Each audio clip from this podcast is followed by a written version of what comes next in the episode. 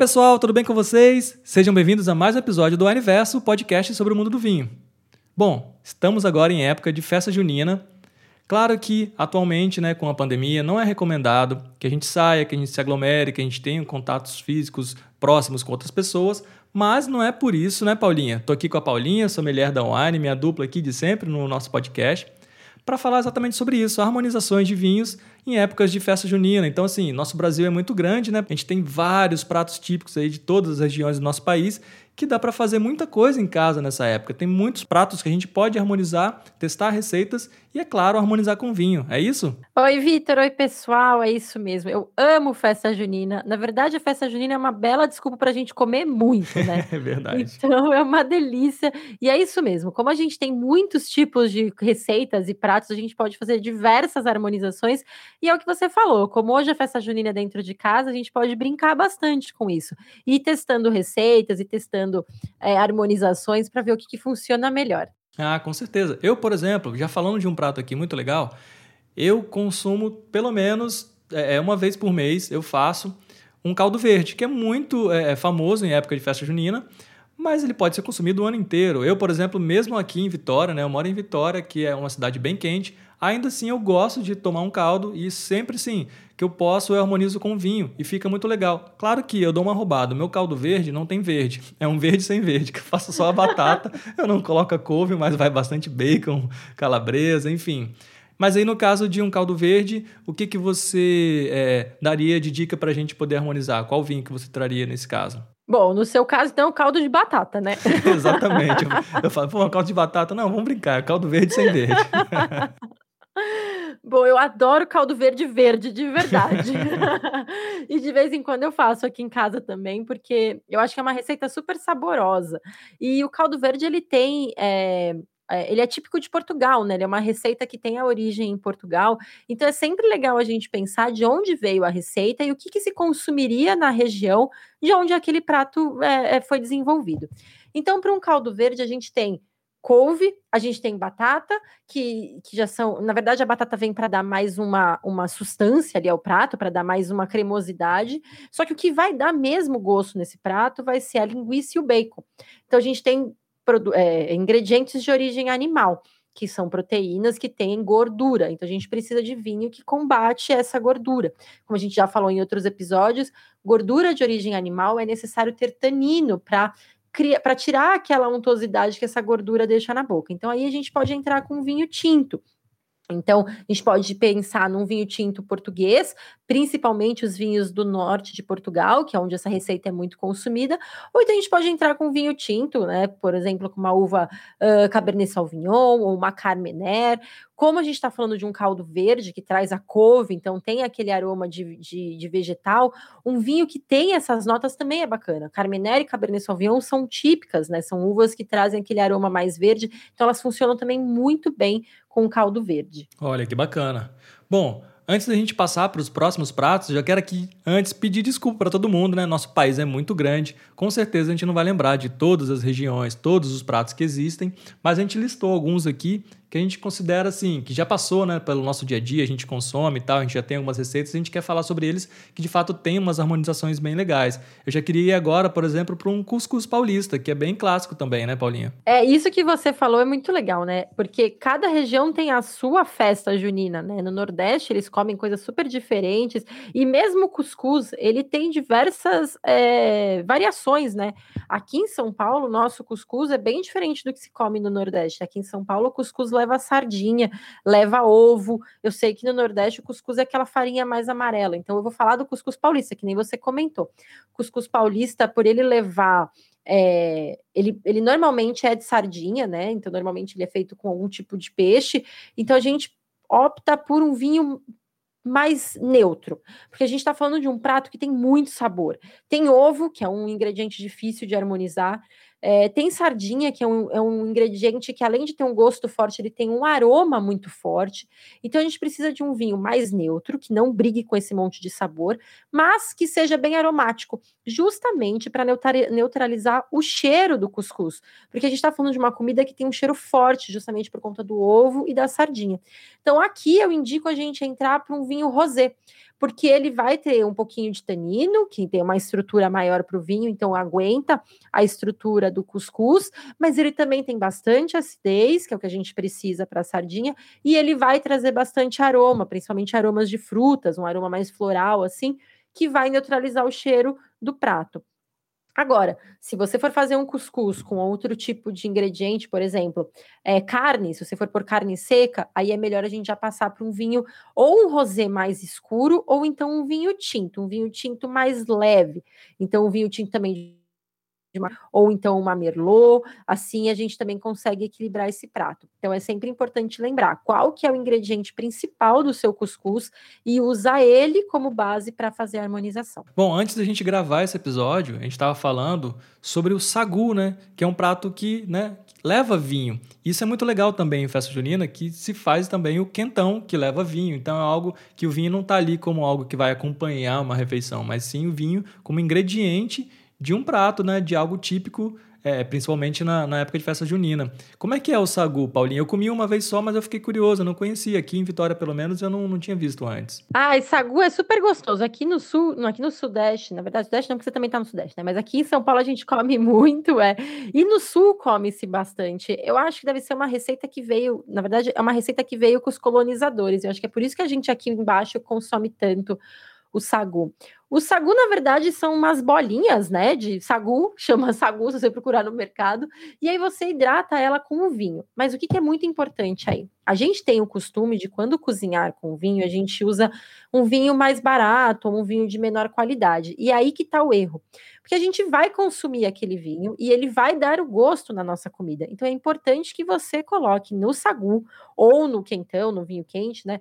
O vinho que você gosta de beber, porque ele vai dar um sabor e ele também vai elevar a qualidade do seu do seu prato ou da sua bebida.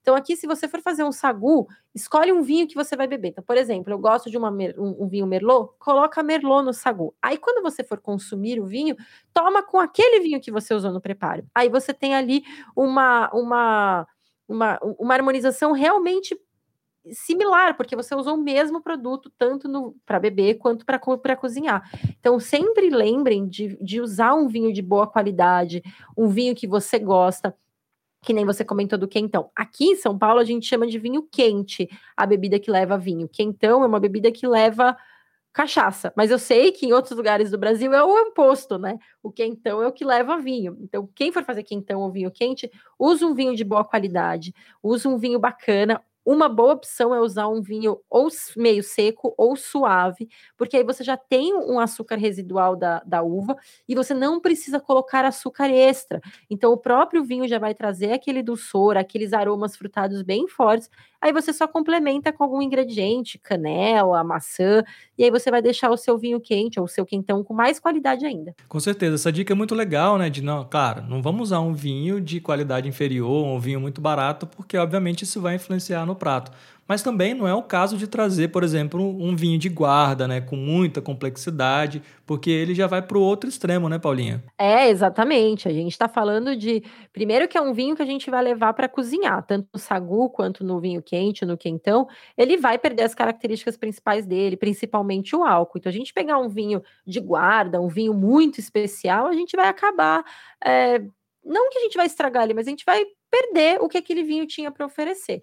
Então aqui é legal a gente entrar com um vinho mais é de entrada ali, aqueles vinhos que a gente consome no dia a dia, um vinho mais fácil de beber e também um vinho que agrada mais paladares, porque aí você vai servir para os seus familiares, para quem estiver ali com você, é mais fácil do pessoal curtir a receita do que se você entrar com um vinho muito é, pesadão, um vinho muito diferente, assim, com muitas características.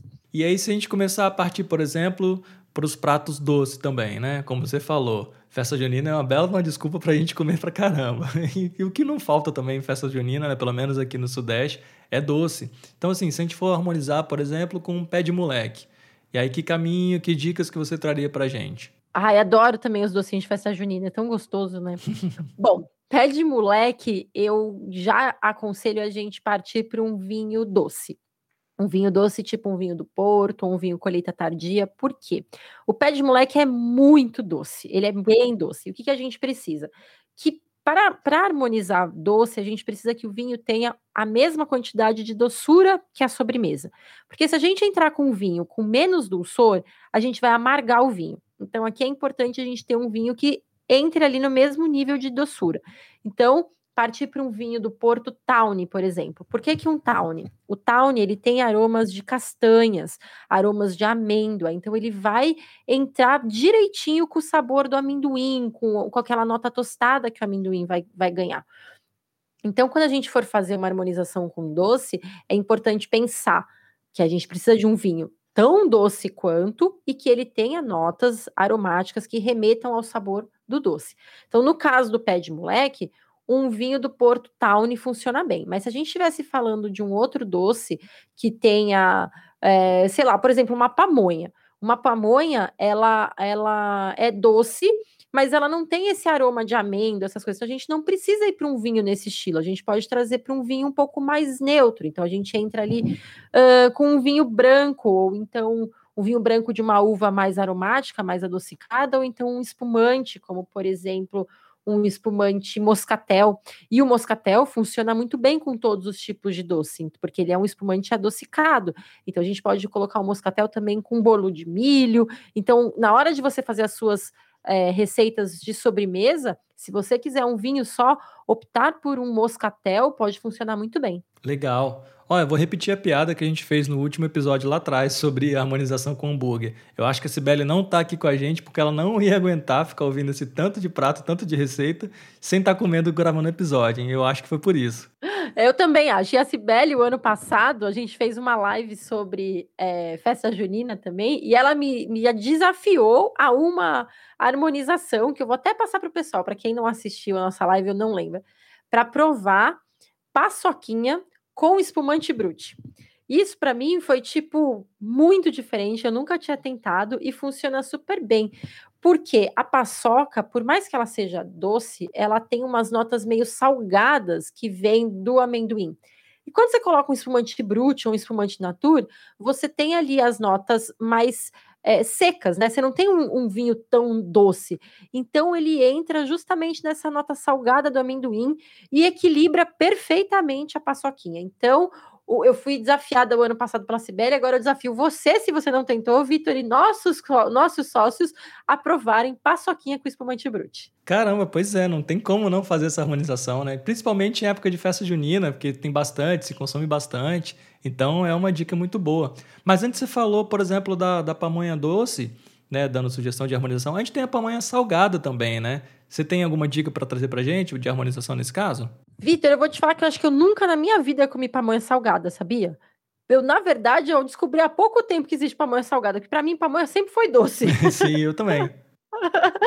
então, para pamonha salgada, é, se eu, se ela for uma pamonha, por exemplo, que leva só manteiga ou só queijo, é melhor a gente apostar num vinho branco, para entrar naquela ideia de um vinho que quebra a gordura do queijo e que tenha untuosidade, né? Um vinho que tem uma textura mais cremosa, para entrar no mesmo nível do, da untuosidade ou do queijo ou da manteiga.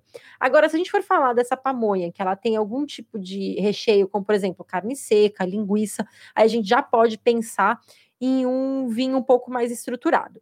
É, para festa junina, eu gosto muito de, de, pensar num vinho rosé, porque ele é um vinho que vai trazer a estrutura do tanino, vai trazer ali o que a gente precisa para limpar o paladar, né, da, da, gordura, mas ele tem frescor. E a gente, quando fala de festa junina, a gente fala de uma imensidão de pratos, que a gente vai ficar trocando ali receitas. Então, o vinho, o vinho, o vinho rosé, ele se torna mais versátil do que é, propriamente o tinto. O tinto ele acaba ficando um pouco mais quadradinho, ali a gente tem que seguir um pouquinho mais de regra para conseguir consumir ele, senão a gente acaba amargando o paladar ou então matando o sabor de uma receita. Então aí eu ia com vinho rosé que ia funcionar muito bem. Eu acabei lembrando também que se consome o ano inteiro, mas em festa junina também se consome bastante, que é a tapioca, né? Aquela tapioca recheada. E aí acho que ela entra mais ou menos no mesmo exemplo de, por exemplo, um hambúrguer, né? Ou enfim, algum outro prato que aí o que vai mandar é o recheio, é o molho, né? Por exemplo, se fosse uma tapioca de, de calabresa com queijo, o que, que você traria de harmonização pra gente? Ah, é isso mesmo. O que manda na tapioca é o recheio. Amo tapioca. Tapioca, sempre que eu posso, eu faço aqui em casa. E é exatamente isso. A gente tem que pensar no que vai. O que, que, que sabor que vai sobressair na tapioca. Então, se a gente for falar de uma calabresa com queijo, é, eu penso também no rosé. A gente podia falar de um tinto leve, mas eu gosto mais do rosé justamente porque o queijo, quando ele é levado assim a, a frigideira, ele acaba soltando uma gordura. Então a gente precisa de um vinho que neutraliza a gordura do queijo. E quem neutraliza a gordura de queijo é vinho com acidez. Então a gente vai encontrar isso no tim, no, desculpa, no branco e no rosé. Agora a calabresa, ela vai ter também a gordura animal. Então a gente precisa do tanino. Mas a calabresa por si só, ela também solta um pouco mais de óleo. Então eu acho que aí a gente funciona muito bem com o vinho rosé. E aí a, a tapioca, o, o, a massinha dela ela é meio neutra, ela não tem muito sabor. Então, realmente, o que vai mandar é o recheio. Só que a gente tem que pensar que Normalmente o recheio ele, ele é misto, né? O que você falou, calabresa com queijo, ou então é, carne seca com catupiry, sempre vai ter uma mistura aí de sabores. Então, o rosé ele acaba sendo mais versátil para a gente ter essa combinação. Falando em rosé, eu acho que um rosé como espumante, ele é uma ideia ideal assim para a gente colocar numa festa junina porque ele traz acidez, ele traz um pouquinho de tanino, ele traz muito frescor, ele traz bastante aroma, então a gente consegue fazer com que ele ele transite entre diversos pratos e sempre deixando o paladar limpo e neutro para o próximo, para próxima, para continuar a milança, né? Caramba, legal, ó, tá aí a dica. Vou fazer isso hoje. Vou fazer uma tapioca aí de queijo com frango, talvez, ou queijo com calabresa, e vou abrir um vinho rosé, vou fazer essa harmonização e volto no próximo episódio para falar para você como é que ficou. Porque eu não pensei assim, de cara, um vinho rosé para harmonizar numa tapioca. Eu pensei em um tinto leve, alguma coisa assim. Mas aí quando você trouxe esse lance do, do rosé, eu falei, caramba, faz todo sentido. Vou fazer esse teste, que vai valer a pena. É, porque o tinto leve, a gente precisa, a gente precisa acabar optando por ingredientes mais pesados. Mas se a gente colocar, por exemplo, uma carne seca, ela é pesada, mas ela é puxada na manteiga, ela vai ter ali um catupiry, e aí você vai ter mais untuosidade, aquela cremosidade que o vinho tinto vai acabar não conseguindo contrapor. Então você vai acabar criando um, um, um, um, sabor na boca meio que duro. Agora, se você entra com rosé, você já consegue trazer a, a carne seca, né, por conta do tanino, mas você tem aquela suavidade do, da acidez para neutralizar o, a manteiga, neutralizar o catupiry. Então, o rosé acaba sendo mais é, versátil, né, mais, mais uma boa pedida, assim, uma boa saída. Muito bom, tá anotado. Vou fazer isso hoje então. Paulinha, é isso. Obrigado mais uma vez aí por essa aula, esse assunto muito legal, que é vinho e harmonização, a gente nem gosta, né?